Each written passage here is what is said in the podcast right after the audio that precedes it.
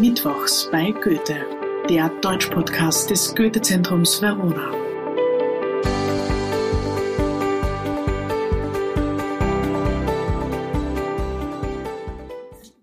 Hallo und herzlich willkommen zu einer neuen Folge, mittlerweile Folge 4 der dritten Staffel des Podcasts Mittwochs bei Goethe. Heute geht es bei mir um ein sehr berühmtes Werk der Literaturgeschichte, und zwar die Schachnovelle von Stefan Zweig. Die Schachnovelle ist, wie der Name schon sagt, eine Novelle, also eine kurze Erzählung des österreichischen Autors Stefan Zweig. Er schreibt diese im brasilianischen Exil in den Jahren 1941 und 1942. Es ist, abgesehen von seinem großen Roman Die Welt von gestern, sein letztes Werk.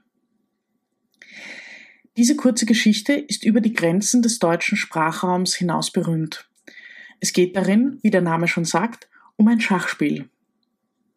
Wir haben drei Figuren, den Schachweltmeister Mirko Centovic, den Geschäftsmann McConnor und den geheimnisvollen Dr. B.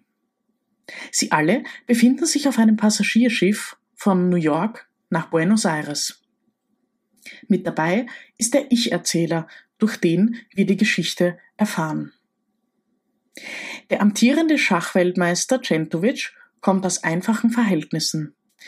Er kann nicht gut sprechen und es wird gesagt, dass er keine Sprache so richtig beherrscht. Klar ist, was damit gemeint ist, motivisch gesehen. Er kann nichts anderes als Schach spielen. Centovic ist wie ein Schachroboter.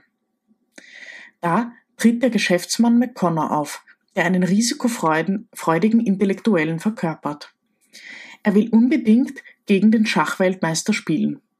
Das tut er auch. Klar, die zwei haben nicht wirklich etwas zu tun, denn sie befinden sich auf einer langen Fahrt auf einem Ozeandampfer. Und McConnor verliert. Natürlich will er eine Revanche und ist knapp dran, auch dieses Spiel zu verlieren. Aber dann taucht unerwartet Hilfe auf. Ein Mann, der sich als Dr. B vorstellt, spielt die Partie für ihn zu Ende und gewinnt.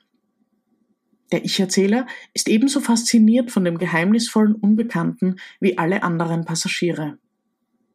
Wer ist dieser Mann, der selbst gegen den Schachweltmeister gewinnen kann? Dr. B erzählt im Folgenden seine Geschichte, und diese führt uns zurück in die Geschichte Österreichs, genauer gesagt in das Jahr 1938. Damals wird er von der Gestapo, also der Polizei der Nationalsozialisten, festgenommen, weil er das Vermögen der Kirche und einiger reicher Österreicher verwaltet hat. Die Nationalsozialisten wollen von ihm wissen, wo das Geld und die Wertsachen deponiert sind. Dr. B aber will nichts verraten. Daher wird er im Hotel Metropol eingesperrt. Dort, in Einzelhaft, verliert er langsam den Verstand. Um geistig wach zu bleiben, gelingt es ihm, ein Buch zu stehlen. Zu seiner Enttäuschung aber ist es kein Roman, sondern nur ein Buch über die berühmtesten Schachpartien. Dennoch kann er es benutzen, um in seinem Gefängnis nicht verrückt zu werden. Dr. B spielt Schach gegen sich selbst. Zuerst auf einem Tischtuch, als ihm dieses weggenommen wird, spielt er in seinem Kopf weiter. Dabei aber erleidet er eine Persönlichkeitsspaltung in das weiße Ich und das schwarze Ich. Er beginnt in seinem Zimmer zu randalieren und erst auf Anraten eines Arztes kommt er frei. Dann kommt er auf das Schiff. Der Schachweltmeister fordert ihn dort zu einer letzten Partie heraus, die Dr. B verliert. Sofort aber sagt er ja, als Centovic eine zweite Partie vorschlägt. Aber je tiefer er in das Spiel hineingerät, desto mehr kommt seine psychische Erkrankung zurück. Wieder kommen die Symptome zurück, die er in Gefangenschaft hatte. Durst, Wahnvorstellungen. Irgendwann legt der Ich-Erzähler Dr. B die Hand auf die Schulter und erinnert ihn daran, dass er nie mehr spielen wollte. Dr. B steht mitten im Spiel auf und geht davon. Er wird niemals wieder Schach spielen. Die Geschichte, die hier erzählt wird, klingt zunächst sehr einfach. Aber was auf diesem Ozeandampfer passiert, ist nicht weniger als die Auseinandersetzung und gleichzeitig die Abrechnung mit einer ganzen Epoche. Es geht um den Schachweltmeister, der dumm und ungebildet ist und doch zu Ruhm kommt, weil er ein bestimmtes Spiel so gut spielen kann. Der Autor Stefan Zweig lebte einmal in einer Gesellschaft, der Kultiviertheit und Intelligenz über alles ging. Dort fühlte er sich wohl, dort war er zu Hause. Dann kamen die Nationalsozialisten und plötzlich regieren für ihn die Dummen die Welt. Andererseits aber bezieht sich diese Figur des Schachweltmeisters auch auf die Auseinandersetzung mit der Frage, ob der Mensch ein Natur- oder ein Kulturwesen ist. Der Schachmeister wird als Naturwesen dargestellt. Er folgt nur seinen Trieben unter Anführungszeichen.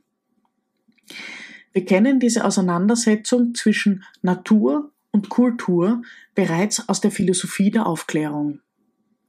Damals war die Frage, ob der Mensch Ratio, also den Verstand in den Vordergrund stellt, oder ob er der Natur völlig unterworfen ist.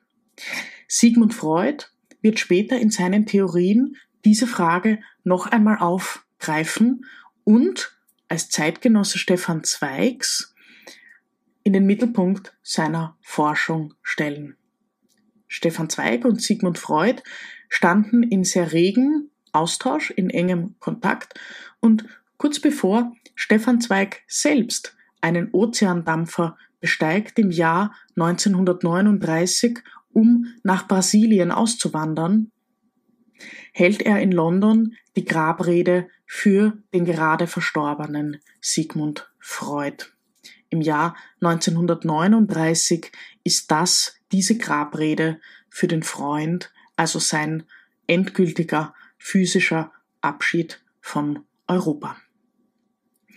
McConnor, die Figur des Unternehmers, steht für Risikofreudigkeit und äh, diese Person muss immer und überall eine Wette eingehen. Man merkt also schon, es triggert ihn unheimlich, dass da ein Charakter spielt, den er möglicherweise besiegen kann oder mit dem er sich zumindest messen möchte.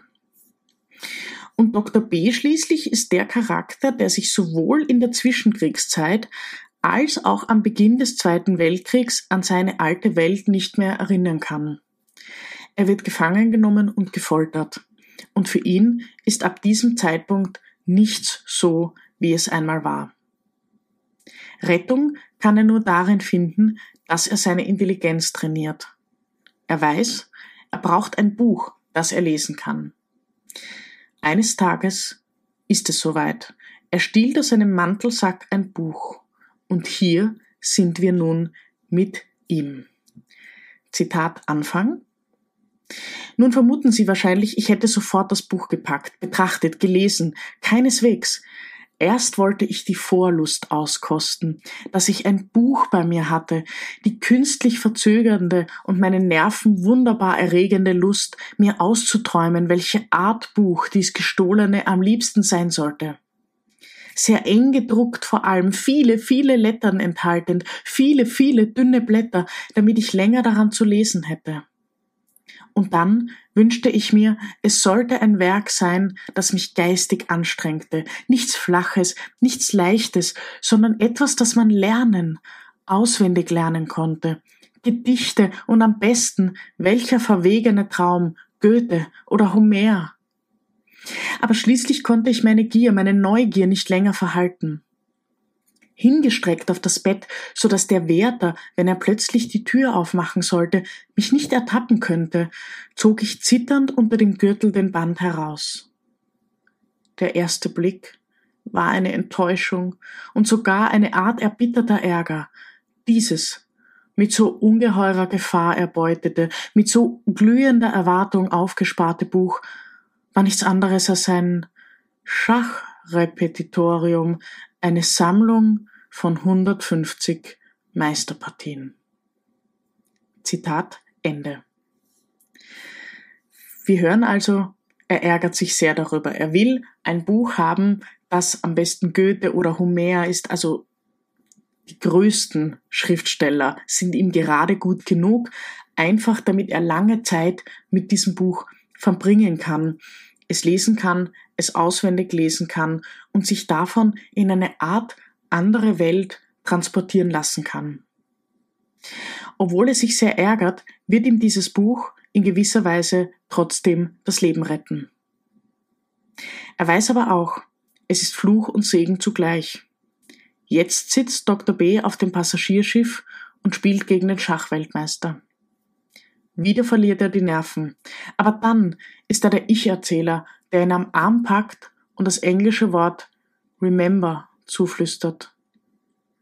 Dieses Wort fungiert als Trigger im Kopf des Dr. B. Sofort erinnert er sich an sein Versprechen, dem Arzt gegenüber nie mehr Schach zu spielen. Mitten in der Partie steht er auf, entschuldigt sich höflich und geht. Er wird niemals wieder ein Schachspiel anrühren. Und das ist das Wichtige daran. Dr. B steigt aus seinem Trauma aus. Der Arzt, äh, der ihn behandelt nach seiner Gefangenschaft, attestiert ihm ein Trauma. Und das ist es ganz bestimmt auch. Das ist dieses Gefühl der Überlagerung, das auch Sigmund Freud in seinen Studien beschreibt. Also diese Art von psychischer Erkrankung, die immer wieder getriggert werden kann, ist ein großes Thema zu dieser Zeit. Das ist es noch heute. Aber damals war dieser Gedankengang ganz neu. Und dieser Dr. B jetzt auf diesem Passagierschiff im Nirgendwo beschließt einfach aus seinem Trauma auszusteigen. Er beschließt, dass er dieses Spiel mit all den negativen Erinnerungen an diese Zeit seines Lebens hinter sich lässt. Warum fasziniert uns diese Geschichte heute noch so? Warum fesselt uns eine Geschichte über drei Männer in einem dunklen Dampfer und einen Ich-Erzähler, die irgendwo im Nirgendwo unterwegs sind? Ich denke, genau deshalb, weil wir uns fragen, wann wir aufstehen und gehen könnten. Das war Mittwochs bei Goethe, der Deutsch-Podcast des Goethe-Zentrums Verona. Wir hören uns in zwei Wochen wieder. Ich freue mich schon. Bis dann.